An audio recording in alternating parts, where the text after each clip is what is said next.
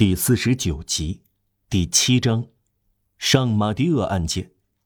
一，森普利斯嬷嬷。下文叙述的事件在滨海蒙特勒伊并没有全部揭晓，但是从中透露出来的点滴情况已在城里留下深刻印象。倘若不细致的叙述，便会给本书造成重大遗漏。读者在这些细节中会遇到两三个不真实之处，出于尊重事实，我们维持原状。在沙威拜访之后的那个下午，马德兰先生像平常一样去看望方汀。他走进方汀的病房之前，先约见森普利斯嬷嬷。照料诊所的两个修女名叫佩尔贝蒂嬷嬷和森普利斯嬷嬷。像所有做善事的嬷嬷一样，都属于前使会。培尔贝蒂嬷嬷是个普通的农妇，十分粗俗，皈依天主好像找到事儿做。她当修女，如同别人当厨娘一样。这种人并不罕见，各个修会都乐意接收这种粗笨的乡下器皿，很容易调教成加布浅会或圣叙尔会的修女。这类村妇可以用来干教会里的粗活一个牧童变成一个加尔默罗会修士，没有什么烦难。这一个成为那一个，不费多大的事。乡村和修院共同的愚昧本质是现成的准备阶段，能马上使乡下人和僧侣等量齐观。罩衫裁宽一点，就是一件僧袍了。佩尔贝蒂嬷嬷是一个健壮的修女，来自蓬图瓦兹附近的马里纳，一口方言，说话像唱圣诗，嘟嘟囔囔。看长期卧床的病人是虔诚还是假信教，再决定往药剂里加多少糖。对患者态度粗暴，跟垂死的人发脾气，几乎把天主掷到他们的脸上，用气鼓鼓的祷告去对待病人的临终。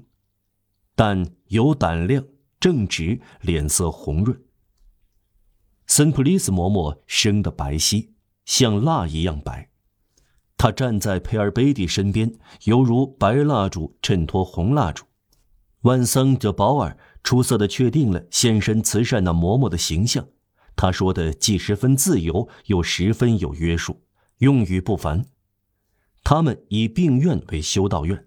以租赁的房间为进修室，以本教区的教堂为祈祷室，以城里的街道或医院的大厅为隐修院的回廊，以敬畏天主作为铁栅，以谦卑作为面纱。在森普利斯嬷嬷身上，这个理想成为活生生的形象。没有人能说出森普利斯嬷嬷的年龄，她从来没有年轻过。好像也从来不应该年老。这是一个平静、刻板、好相处、冷漠和从来不说谎的人。我们不敢说是一个女人，她是那么温柔，以致显得脆弱。其实比花岗岩还要坚实。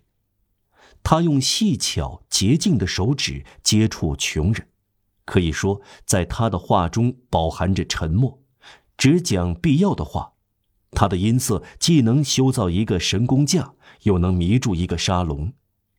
这种细腻与粗呢衣裙倒也相称，在这种粗细的接触中，能令人不断想起上天和天主。我们要强调一个细节。从来不说谎，从来不会为了一种利益，哪怕轻描淡写的讲一句违背事实、违背神圣事实的话。这就是森普利斯嬷嬷的鲜明特点，这就是他的品德的独特风格。因为这种不可动摇的诚实，他在教会中相当有名。西卡尔神父在给聋哑人马西厄的一封信中谈到森普利斯嬷嬷。不管我们多么真诚，多么光明磊落，多么纯洁，我们的耿直至少有点儿无邪的说点谎的瑕疵，而他却没有。说点儿谎，哪怕是无邪的谎，不就是存在说谎吗？说谎绝对是恶，说一点谎这是不可能的。说谎的人就是全部说谎。说谎，这是魔鬼的本来面目。撒旦有两个名字，他叫做撒旦，又叫做说谎。他就是这样想的，他这样想就这样做。上文所说的洁白就是由此而来的。这种洁白的光彩覆盖了他的嘴唇和眼睛，他的微笑是白色的，他的目光是白色的。在这颗良心的玻璃上，没有一丝蛛网，没有一粒灰尘。他皈依圣万桑德保尔时，特意选择了森普利斯这个名字。众所周知，西西里的森普利斯是这样一个圣女。由于她生在希拉库斯。她宁愿被割去双乳，也不说生在塞吉斯塔，哪怕这样说谎能救他一命。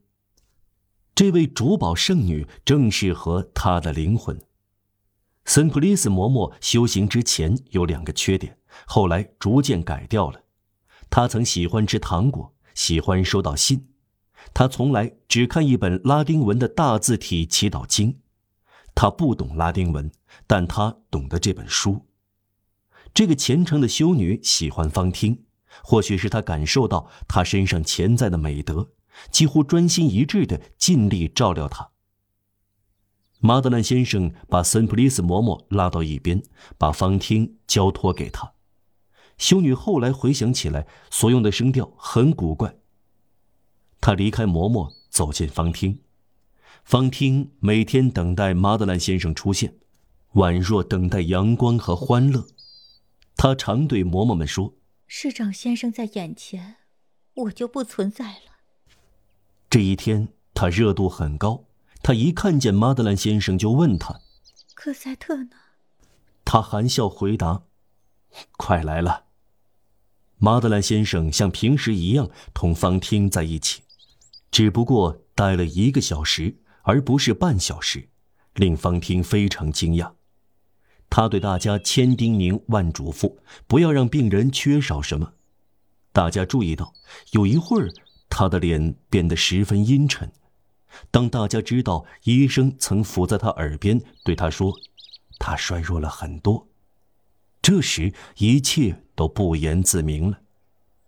然后他回到市政厅，办公室的仆役看到他仔细的看挂在墙上的一张法国公路地图。